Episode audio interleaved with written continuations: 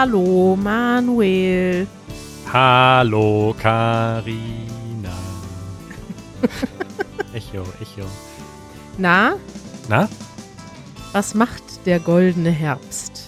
Ja, der goldene Herbst äh, war tatsächlich nur drei Tage da und seit dieser Woche ist er wieder grau und nass und hässlich und dunkel. Ich nehme alles zurück. Herbst ist doch nicht meine Lieblingsjahreszeit. Oh, wie traurig. Ja, Ich glaube, ich äh, komme die Tage noch mal auf deinem Balkon vorbei. ja. Da fällt mir direkt Nora wieder ein. Die wird sich jetzt beschweren und sagen, warum sagt ihr denn Balkon? Das heißt doch Balkon. also auf deiner Außenterrasse Ja. und äh, hol mir einen leckeren Kaffee ab To go oder für auf dem Balkon? Zum auf dem Balkon trinken. Sehr gerne. Oh, das wird jetzt schwierig hier für unser Transkriptionsteam. Und zwar folgendes. Zum auf dem Balkon trinken ist ein substantiviertes Verb. Man kann ja aus einem Verb ein Substantiv machen. Zum Beispiel, ich äh, bin gerade, ach nee, Am Fahrradfahren. das ist eigentlich ein, das ist ein völlig falsches Beispiel. Aber ähm, ich bin gerade beim Lesen. Das heißt ja bei dem Lesen und dann ist das ein Substantiv. Und zum auf dem Balkon trinken, das habe ich mal, sowas habe ich mal versucht zu transkribieren für Seedling. Das ist sehr schwierig. Wie würdest du das schreiben, Manuel? Ich würde schreiben, alles auseinander zum auf dem Balkon groß und dann trinken klein. Ja, das ist nämlich jetzt die Frage, weil eigentlich ist zum Trinken, das Trinken ist dann ein Substantiv, substantiviert, zu dem auf dem Balkon trinken. Also das Trinken hat jetzt einen Artikel bekommen, dann muss das Trinken groß. Aber das, was davor ist, gehört eigentlich auch zu dem Substantiv. Und eigentlich musst du das dann in einem als einzelne Wörter mit Bindestrich schreiben, glaube ich. Das ist aber auch umstritten. Oder komplett zusammen. Wie zum Beispiel beim Deutschlernen schreibe ich immer zusammen und beim Fahrradfahren schreibe ich immer zusammen in einem Wort groß. Richtig, da ist das nämlich so, dass dann tatsächlich ein Substantiv mit einem Verb zu einem substantivierten Superverb oder Supersubstantiv verschmilzt. Welches Level ist das von, von in, auf der A1, A2, B1, B2, C1, C2? D1. Das ist schon D1. Das ist das Level, bei dem selbst Muttersprachler sich streiten. Ich weiß noch, ich glaube, wir hatten mal bei Seedline gibt es ein Ach nein, auch genau bei Easy German. Wir haben den Inhalt bei Easy German und bei Seedling, da haben wir Döner bestellt. Du erinnerst dich. Ich erinnere mich. Janusz, Easy, du und ich, wir waren beim, wir haben Döner bestellt. Und dann hast du, glaube ich, zum Mitnehmen bestellt. Da würde Mitnehmen groß geschrieben. Ja. Und dann war aber noch was anderes zum, zum Hieressen oder zum Mitnehmen. Und dieses Hieressen, Ja. da habe ich nämlich damals recherchiert, wie das geschrieben wird. Und da gibt es keine eindeutige Antwort drauf in den ähm, einschlägigen Foren mit Grammatik-Nerds. Ja, ihr seht, liebe Hörerinnen und Hörer, die deutsche Sprache ist wirklich schwer. Meine Empfehlung wäre, macht euch da keine Gedanken drüber. Am besten ihr diktiert und was auch immer das Handy dann ausspuckt, das übernehmt ihr und klickt einfach auf Senden. Ja, da bin ich doch jetzt gerade wieder mit einem nerdigen Thema eingestiegen hier. Und ich bin dann gespannt, wie das später im Transkript steht, Manuel, hier im Podcast-Transkript. Da bin ich auch gespannt. Ich probiere jetzt noch mal einmal ganz kurz hier so als Test, was passiert, wenn ich dir mit meinem iPhone eine Nachricht transkribiere. Hallo Kari, ich hätte gerne einen Döner zum hier essen. Punkt. Das kann der nicht. Er hat alles klein geschrieben. Hier und Essen klein ist falsch, ne? Ja. Oh, das ist, ich habe gerade eine SMS bekommen. Und in der SMS steht: Hallo Kari, ich hätte gerne einen Döner zum Hieressen. Aber bis auf das hier essen äh, alles richtig geschrieben. Ja, vielleicht ist das aber auch richtig geschrieben. Es ist, es ist, glaube ich, nicht ganz klar. Ich, vielleicht kann uns ja mal ein Deutschlehrer oder eine Deutschlehrerin, die total tief in diesem Thema drinsteckt. Es gibt Themen, da weiß man auch als Deutscher nicht, wie die geschrieben werden. Und es gibt Themen, da wissen wir nicht, ähm, wie das funktioniert mit den Jahreszeiten und der Distanz zur Sonne und so weiter. Denn wir haben, wie es vorherzusehen war, ein, ein Feedback bekommen von Felipe. Die Jahreszeiten haben wenig, in Klammern eigentlich nichts, mit der Entfernung zur Sonne zu tun, sondern mit dem Winkel, in dem die Sonnenstrahlen die Erde treffen. Ja. Um den Äquator bleibt dieser Winkel über das ganze Jahr praktisch unverändert. Ja, das macht eigentlich Sinn, weil die Erde ist ja wahnsinnig weit weg von der Sonne. Da können eigentlich die paar hundert Kilometer Unterschied nicht viel ausmachen. Richtig. Vielen Dank, Philippe, für diese Aufklärung. Danke, Philippe. Jetzt wissen wir, warum wir die Jahreszeiten haben. Es hängt mit dem Winkel zusammen, in dem die Sonnenstrahlen auf die Erde treffen. Deshalb hat Manuel sich über den Herbst gefreut und zum Beispiel in Ägypten gibt es deshalb keinen Herbst, weil da der Winkel nicht so flach ist. das ist schön. Schön. Ja, wir haben eine schöne E-Mail bekommen von einer Organisation, die ich nicht kannte. Kanntest du sie? Ich auch nicht, nein. Arrival Aid und äh, meistens ignorieren wir ja E-Mails von irgendwelchen Menschen oder Organisationen, dass die jetzt keine Hörer oder Zuschauer sind, sondern Leute, die ein Produkt platzieren wollen, so aus dem Stehgreif. Aber in diesem Fall ähm, ist das ein bisschen anders, weil das sieht richtig gut aus, was die uns da geschickt haben. Mhm. Und zwar handelt es sich um eine Zeitung, oder sagen wir mal eine Online-Zeitung. Sie machen aber, glaube ich, auch noch andere. Nee. Was? Ist auch gedruckt. Gibt es gedruckt. 20.000 Exemplare. Hab mir gerade die Mediadaten angeguckt. Ah, danke, Manuel. Also es geht um eine Zeitung für Neuankömmlinge. Menschen, die neu sind in Deutschland, auch vor allem, ich glaube, die Hauptzielgruppe sind Geflüchtete oder sind es alle, ja, Geflüchtete und Migranten? Nö, steht auch Expats, Migranten, Neuankömmlinge, alle, die so nach Deutschland kommen. Und die Zeitung sieht richtig cool aus. Man kann sie auch online lesen, aber es gibt eben auch ja eine gedruckte Zeitung und da gibt es verschiedene Themen, zum Beispiel in Deutschland arbeiten, in Deutschland eine Ausbildung machen, kulturelle Themen. Es gibt auch einen Podcast. Ah, echt? Da müssen wir mal reinhören. Arrival News, so heißt äh, die Zeitung, ist in einfachem Deutsch geschrieben.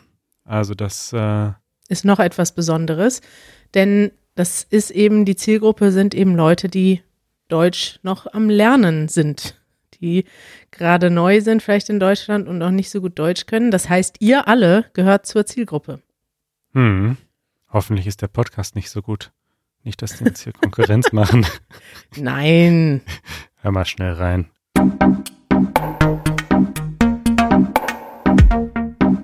Arrival News Wochenupdate. Also unsere Intro-Musik ist schon mal besser.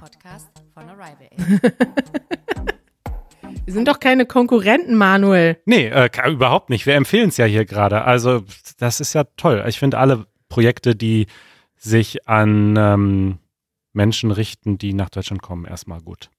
Ja, genau. Das finde ich auch. Deswegen machen wir das ja auch. Es ist also eine Sprache lernen ist immer schon mal eine gute Methode, andere Menschen kennenzulernen, andere Kulturen kennenzulernen. Und wenn man umzieht und in ein anderes Land kommt, ob jetzt freiwillig oder unfreiwillig, dann hat man natürlich mit jede Menge Hürden zu kämpfen. Und da möchten wir helfen, diese Hürden abzubauen. Das ist ja auch quasi unsere Mission. Und wenn wir andere Leute finden, die eine ähnliche Mission haben, freuen wir uns sehr, darüber zu sprechen. Und verlinken das in unseren Show Notes. Empfehlungen der Woche. Empfehlungen. Ja, da haben wir nämlich direkt heute mal etwas Ernstes und vielleicht etwas, was auch im Zusammenhang mit dem Thema Migration steht, aber in einem negativen Zusammenhang. Ein Beitrag. Ich möchte gerne einen Videobeitrag empfehlen, den ich schon vor einiger Zeit gesehen habe. Der ist am 27.10. im Magazin Fakt ausgestrahlt worden. Und zwar geht es da um das Thema Frontex. Sagt dir Frontex was, Manuel? Ja. Okay. Aus anderen Zusammenhängen, die ich auch gleich noch erklären kann, aber ich lasse dich erstmal diese Vorwürfe erklären. Ja. Frontex ist die EU-Grenzschutzagentur, heißt es, glaube ich, offiziell und ist schon, ja, ich habe ja auch Migration studiert, deswegen ist die mir schon lange als äh, kritische, kritische Organisation oder Organisation, die es kritisch zu hinterfragen gilt, ähm, bekannt, denn tatsächlich macht Frontex offiziell arbeiten sie im Namen der Europäischen Union für Migranten, aber sie machen eben viel schlecht und auch viel falsch dabei. Und in diesem Beitrag wird aufgezeigt, wie Frontex aktuell beteiligt ist oder zumindest toleriert, dass ähm, im Prinzip das Migrationsrecht im Mittelmeer ausgesetzt wird. Also etwas, was eigentlich schon bekannt ist oder zumindest auch lange vermutet wurde, wird hier nochmal an einigen, ähm, ja, mit einigen konkreten Beweisen gezeigt. Und zwar hat das, haben das dort eben ja Leute auch aufgedeckt, wie Frontex eben daran beteiligt ist. Zum Beispiel Boote, die eigentlich in Seenot sind, die gerettet werden müssten, die werden, denen wird nicht geholfen. Da wird versucht, die zurück quasi in das türkische Gewässer zu ziehen, obwohl sie schon im griechischen, also dann im europäischen Wasser sind. Und das ist im Prinzip, was sie machen, ist gegen unser eigenes Gesetz. Und das ist das ganze Paradox. Wir haben ja ein Gesetz, das es erlaubt oder das es sogar gebietet. Also es ist eigentlich vorgesehen, dass Menschen, die in der EU sind und in Not sind, einen Asylantrag stellen dürfen und dieses Recht wird verweigert. Und ähm, ja, möchte gar nicht so viel noch dazu erzählen, aber ich empfehle auf jeden Fall, den Beitrag anzugucken, wenn man sich damit auseinandersetzen möchte, ähm, ja, was eigentlich an den Grenzen Europas passiert und ähm, hm. finde das ziemlich krass. Fand das ziemlich krass, was ich da gesehen habe. Nicht unbedingt überraschend, aber krass, das nochmal so deutlich auch mit Bildern zu sehen. Ja, also eine Sache, die ich noch dann hinzufügen kann, die finde ich auch nochmal zeigt, was das für eine zweifelhafte und irgendwie wirklich unsympathische Behörde ist. Ist das eine Behörde oder eine Firma, die im Auftrag einer Behörde arbeitet? Eine Agentur der Europäischen Union tatsächlich. Okay, ja. Also es gibt in Deutschland ähm, das sogenannte Informationsfreiheitsgesetz. Das bedeutet kurz gesagt, dass man an Behörden eine Anfrage stellen kann und dann äh, Einsicht bekommt in Informationen über die Arbeit von Behörden. Mhm. Und ähm, da gibt es eine Seite, die heißt fragdenstaat.de, die macht das ganz einfach.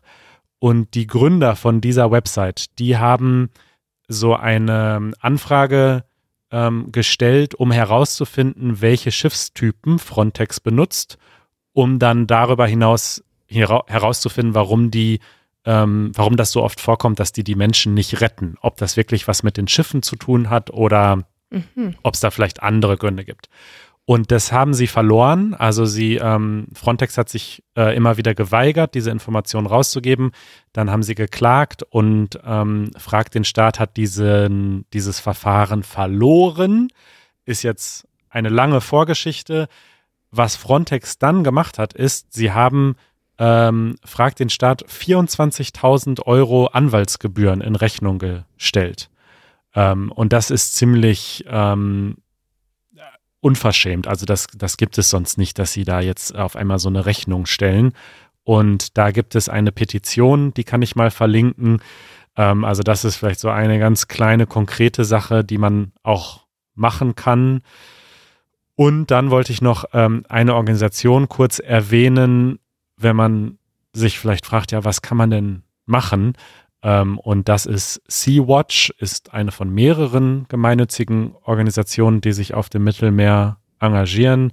Aber Sea-Watch ist ähm, eine der bekanntesten und die betreiben eben zivile Seenotrettung von Flüchtenden und ist meiner Meinung nach eine sehr unterstützenswerte Organisation. Interessantes Thema, können wir vielleicht irgendwann nochmal als Thema der Woche machen, die EU an sich. Und es ist es ist, glaube ich, etwas, was viele überfordert, weil die EU so paradox ist und so vielfältig. Auf der einen Seite ist die Europäische Union etwas, was wir alle zu schätzen wissen und was wir alle, naja, was im Prinzip eine Institution ist, die seit dem Zweiten Weltkrieg verhindert, dass europäische Staaten ähm, ja nicht weiter auseinanderdriften, sondern zusammenarbeiten. Also sowas wie ein Krieg innerhalb Europas ist mittlerweile undenkbar, auch aufgrund der EU.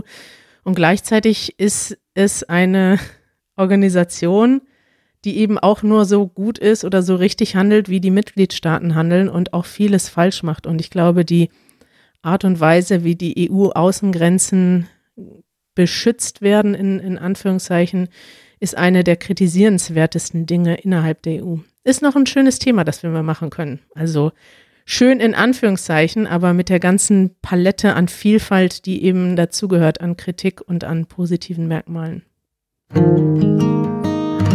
Eure Fragen. Ha. Was haben wir heute, Manuel? Äh, eine interessante Frage von Balthasar aus Tschechien. Du hast mir gerade äh, vor der Aufnahme in unserem Pre-Talk äh, Bonusmaterial schon gesagt, dass du die nicht beantworten kannst. Aber ich finde sie spannend. Und zwar schreibt er, ähm, könnt ihr mal über das Phänomen Chibo sprechen? Sie sind eine, eine Kaffeekette. Ich übersetze das gerade live aus dem Englischen, deswegen diese Holperer. Ähm, verkaufen aber auch andere Dinge und sind auf der ganzen Welt erfolgreich. Ich kann dazu so viel jetzt auch nicht sagen, weil ich jetzt auch nicht so genau weiß, was wie Chibo, was das für eine Firma ist oder so. Ich finde es nur aus mehreren Gründen irgendwie ganz witzig, weil Chibo ja eine, eine Kaffee, ein Kaffee-Retailer ist. Ein, sie verkaufen Kaffee und es gibt diese Chibo-Läden wirklich überall in Deutschland. Also es gibt, glaube ich, keine deutsche Innenstadt und kein deutsches Einkaufszentrum, in dem du nicht einen Chibo-Laden findest. Aber diese Chibo-Läden sind doch ganz oft so ein kleiner Stand in einem Laden, oder? Ich kenne die so zum Beispiel in so einem in so einem Kiosk, wo du Lotto spielen kannst, ist plötzlich eine Chibo-Ecke oder im DM ist eine Chibo-Ecke. Richtig. Und da wird dann aber nicht Kaffee verkauft, sondern irgendwie ein billiger Staubsauger. Also das ist ja das Irre. Ja, Staubsauger glaube ich nicht. Also Haushaltsgeräte. Ich habe da letztes Mal, was habe ich denn da gekauft? Irgendwas für Janusz keine Ahnung. Boxershorts. Das auch. Die verkaufen immer, die haben immer Boxershorts und irgendwie T-Shirts und Nachthemden und ja, so kleinere Haushaltsgeräte, also Staubsauger glaube ich nicht, aber. Also Handstaubsauger zum Beispiel oder Wasserkocher oder. Wasserkocher, Föhn, Wärmflaschen, alles, was irgendwie so klein ist und ja, irgendwie in den Haushalt gehört und oft aber auch viel Scheiß, also so Sachen, die man eigentlich nicht braucht. und ich finde es deswegen witzig, weil sicher auch viele Leute dort ihren Kaffee kaufen, von dem ich übrigens nicht weiß und nicht glaube, ob der so besonders fair trade ist und definitiv ist er nicht gut. Also das kann ich schon mal so ganz uh. subjektiv, aber überzeugt sagen. Das wäre eine schöne Rubrik. Manuels kleine Kaffeekritik. Also Chibo, das Witzige ist auch, du weißt ja, dass ich ähm, meinen Kaffee mit der Aeropress zubereite. Natürlich, natürlich. Und die Aeropress ist natürlich so ein bisschen was Nerdiges, aber schon bekannt. Also ich weiß jetzt übrigens auch warum, weil du kaufst ja alles, was bei äh, Wirecutter empfohlen wird. Und als ich da jetzt gerade gesucht habe nach Kaffeemaschinen, äh, stand dort überall Kaffeemaschinen, but we don't recommend it. Und dann steht da, stand da ein Artikel, das Beste, was man haben muss zum Kaffee machen, ist eine Aeropress. Ja, äh, das, da sind sie aber später als ich. Also ich benutze die Aeropress schon länger, als es diesen Artikel gibt. Ach so. Hast du den vielleicht geschrieben, den Artikel? ich hätte ihn schreiben können. Aeropress ist einfach das beste Preis-Leistungs-Verhältnis. Also du kriegst für so wenig Geld, was das Equipment betrifft, nicht so einen guten Kaffee. Anderswort, ist einfach super. Das ist doch nur ein Stück Plastik eigentlich, oder? Richtig. Es kostet 30 Euro, aber der Kaffee ist fantastisch, den du damit machen kannst. Hm. Jedenfalls wissen die Mitarbeiter bei Chibo nicht, was eine Aeropress ist. Also das sagt schon viel aus. Während jedes Berliner Café, das Kaffee verkauft, definitiv weiß, was eine Aeropress ist. Und woher weißt du, dass Chibo das nicht weiß? Weil ich schon öfter da war, um Kaffee zu kaufen. Das liegt daran, dass meine Freundin äh, entkoffinierten Kaffee trinkt und der zum Teil sehr schwierig zu finden ist. Aha. Weil nämlich zum Beispiel unser lokales Café, wo ich meinen Kaffee kaufe, lange keinen entkoffinierten Kaffee verkauft hat, weil sie keinen gefunden haben, der ihren Qualitätsansprüchen genügt. Mittlerweile haben sie einen. Wow. So, das war jetzt eine sehr lange Vorgeschichte. Mhm. um Chibo weiter zu kritisieren. Nein, also sie verkaufen Kaffee und sicherlich kaufen auch viele Menschen ihren Kaffee dort, aber sie verkaufen eben auch allen möglichen anderen Scheiß. Und ich find's witzig, dass viele Leute, also ich kenne das zum Beispiel von meiner Mutter, wenn ich früher mit meiner Mutter mal in der Innenstadt war und man geht so an einem Chibo vorbei, dann sagen viele Deutsche, oh, lass mal gucken, was es bei Chibo gibt. Weißt du, da geht man so rein, um mal zu gucken, was es so gibt diese Woche. Und ich finde das einfach witzig. Das ist irgendwie so ein total deutsches Phänomen, dass es irgendwie diese Kaffeeläden gibt, wo die Leute gerne reingehen, um mal zu gucken, ob es irgendwie gute Boxershorts oder Unterhosen im Angebot gibt. ja, Witzig, ja. Kaffee, äh, bekannt für Kaffee- und Konsumgüter. 11.000 Mitarbeiter weltweit, 3 Milliarden Umsatz. Oh. Scheint zu laufen, das Ding. scheint zu laufen. Aber ich denke immer, das ist doch irgendwie ein aussterbendes Konzept, dieser Laden, wo man Kaffee und allen Scheiß bekommt. Ja, aber wie du ja schon richtig bemerkt hast, sie breiten sich ja aus. Ne? Sie sind ja mittlerweile in irgendwie in jedem Supermarkt und in, in allen möglichen Orten haben sie ihre kleine Ecke, wo sie dann auch so ein paar abgefüllte Tüten Kaffee haben und halt die Boxershorts. Seit 2010 agiert Chibo auch als Anbieter von Ökostrom aus norwegischen Kra- Wasserkraftwerken. Ja, und Hen Handyverträge haben die auch, haben alles Mögliche, was nichts mit Kaffee zu tun hat. Na gut, Ja. interessant. Sehr interessant. Ähm, ich hoffe, wir konnten deine Frage beantworten, Balthasar. Wir können auch noch mal Chibo, den Wikipedia-Artikel verlinken. Da ist der Absatz Kritik fast so lang wie der Absatz Unternehmensgeschichte. Oh ja, was ist, kannst du das mal zusammenfassen? Was ist äh, die Hauptkritik? Ach, alles Mögliche. Ich wollte irgendwas Witziges vorlesen, aber da ist, Schlechter Kaffee? ja, alles Mögliche. Ist es nicht der Sache wert, Manuel? Du hast ja schon genug Kritik geübt. Peters Thema. Peters Thema. Bist du bereit für den Zufallsgenerator? Uh, das ist aber jetzt eine Überraschung, was kommt. Hoffentlich kommt ein gutes Thema.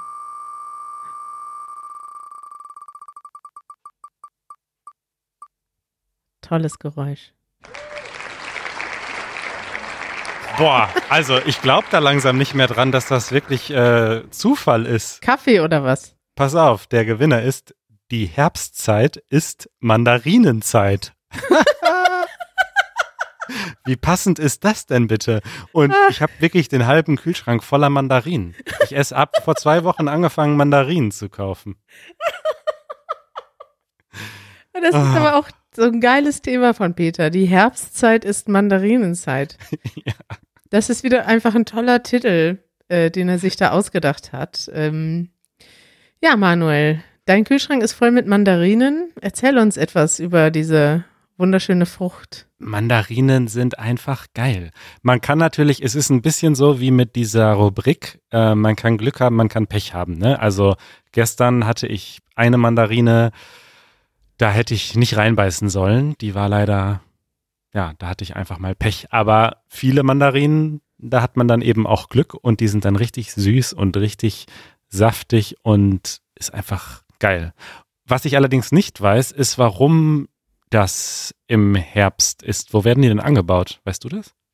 Äh, ich gucke gerade nach. Ich gucke gerade auch, ob das überhaupt, das heißt auf Deutsch Mandarine, auf Englisch Mandarin Orange. Ist das nicht einfach eine Orange auf, auf Englisch? Weil es gibt ja unterschiedliche Arten von Orangen auch. Ich glaube auch ehrlich gesagt, also es ist definitiv keine Orange und ich glaube ehrlich gesagt, dass das, was ich im Kühlschrank habe, streng genommen Clementinen sind. Ach, die gibt's ja auch noch. Clementine. Clementine sagt man doch, oder? Oh, hier gibt's einige interessante Fakten. Hm. Ja, also ich glaube, ich esse meistens Clementine und nicht Mandarin. Aber Mandarine, Mandarin. Nicht die Sprache, sondern So, geerntet werden Mandarinen überwiegend im Herbst und gelangen meist in den Monaten Oktober bis Januar in die Obstläden. Deswegen ist die Herbstzeit Mandarinenzeit. Eine Mandarine, ach nee, 100 Gramm Mandarine enthält durchschnittlich 54 Kalorien und 85 Gramm Wasser. Also es besteht zu 85 Prozent aus Wasser. und viel Vitamin C. Viel Vitamin C. Äh, bist du auch bei Wikipedia gerade? Nee, ich warte immer noch auf die Antwort, wo das angebaut wird. Ja, das wollte ich dich nämlich jetzt äh, testen. Hier gibt's die zehn größten Mandarinenproduzenten 2018. Und da gibt's ein Land, aus dem, in dem auch die Mandarinen zum ersten Mal historisch erwähnt wurden. Und das ist mit Abstand der größte Lieferant in der Welt. Okay, ich soll raten, ja? Mhm. Griechenland. Oh, warte, ich habe ja hier zu, zu so einem Buzzer. Äh, Spanien. Nummer zwei. Da gibt's schon mal einen kleinen. Also Spanien ist auf Platz zwei. Ja. Dann vielleicht Portugal. Italien. Falscher Kontinent. Türkei. Türkei ist Nummer drei. Ah. Äh, falscher Kontinent. Kommen die mit dem Flugzeug? Das will ich dann aber eigentlich nicht unterstützen. Dann schmeiße ich sie alle wieder weg. okay, pass auf. Ich erzähle es dir. Äh, die Herkunft der Mandarinen wird, okay, das ist jetzt das falsche Land, im Nordosten Indiens oder Südwesten Chinas vermutet. Was? Die Pflanzen werden in China schon seit einigen tausend Jahren kultiviert. Die erste sichere Erwähnung stammt aus dem 12. Jahrhundert vor Christus. Von der Ursprungsregion breitete sich die Mandarine über Südostasien und Indien aus. Um das erste Jahrtausend nach Christus wurde die Mandarine schon in vielen südlichen Präfekturen Japans kultiviert. Und deswegen spricht man in China Mandarin. Hängt das zusammen? Haben wir gerade eine, Haben wir gerade, oh mein Gott, wir müssen, äh, wir müssen Wikipedia anrufen, wir haben was rausgefunden. ich glaube nicht. Warte, aber hier ist schon ein Suchobjekt auf jeden Fall. Ich, ich bin noch am. Diese Live-Recherchen immer, das ist wirklich ein Service des Easy German Podcasts hier. Erzähl doch du mal, wie, wie, wie ist denn dein Verhältnis zu Mandarinen? Nee, ich glaube, das hat nichts miteinander zu tun. Nee? Mhm. Okay. When Je Jes wie, wie sagt man das auf Englisch? Jesuiten? Jesuits? Jesuits? When Jesuit missionaries learned the standard language in the 16th century, they called it Mandarin from its Chinese name Guanhua, weiß ich nicht, or the language of the officials. Also es hat nichts mit Mandarin zu tun. Mhm. Ach, traurig. Wir waren hier gerade an einer ganz großen Geschichte auf der Spur, Manuel. also mein Verhältnis zu Mandarinen ist ähm, neutral. Ich finde sie ganz lecker, aber ich mag das nicht, wenn ich die selber mit den Fingern aufpelle, weil dann sind die Finger immer danach, die Fingernägel gelb und riechen den ganzen Tag nach Mandarinen. Oh ja, da bin ich auch tatsächlich ein bisschen pingelig, haben sich auch schon viele Leute drüber lustig gemacht. Und ähm, ich sag dir aber einen Trick. Messer? Richtig. Messer benutzen. Du schälst Mandarinen mit dem Messer? Jawohl, mit so einem kleinen, scharfen Messer. Das ist interessant. Äh, Das finden wahrscheinlich viele Leute lustig, weil Mandarinen kann man ja einfach so aufmachen. Aber es finden wahrscheinlich auch viele Leute lustig, dass ich, dass ich das nicht machen möchte, weil danach die Finger kleben und gelb sind. Ja, ja, und dann, man hat das auch so unter den Fingernägeln, dann, das ist irgendwie unangenehm. Es ist unangenehm, sehr unangenehm. Meine äh, Lösung ist jedoch nicht ein Messer, sondern Janusz. Äh, Janusz ist ja ein großer Frucht- und Obstfan und der hat eigentlich den ganzen Tag immer ein Schellmesser auf dem Schreibtisch liegen und diverse Früchte und die bereitet er sich dann selber zu und macht mir immer so ein kleines Portionchen. Also der weiß schon, was ich mag und bringt dann immer was vorbei. Das ist super lieb. Luxus, ne? Ah, schön.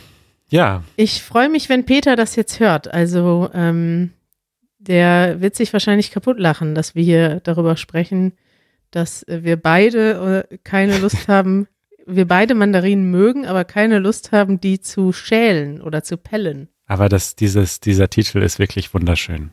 Danke, Peter. Können wir den heute als Sendungstitel machen? Definitiv. Manuel, es war toll mit dir. Die Herbstzeit ist Mandarinenzeit. Äh, Ich habe jetzt richtig Bock bekommen, Mandarinen zu kaufen. Ich habe dieses Jahr noch keine gehabt. Gut, dass ich welche im Kühlschrank habe und jetzt sofort eine essen werde. Vielleicht bringst du uns welche vorbei. Ähm, vielleicht, vielleicht auch nicht. Ciao, Kari. Schönen Abend dir. Ciao.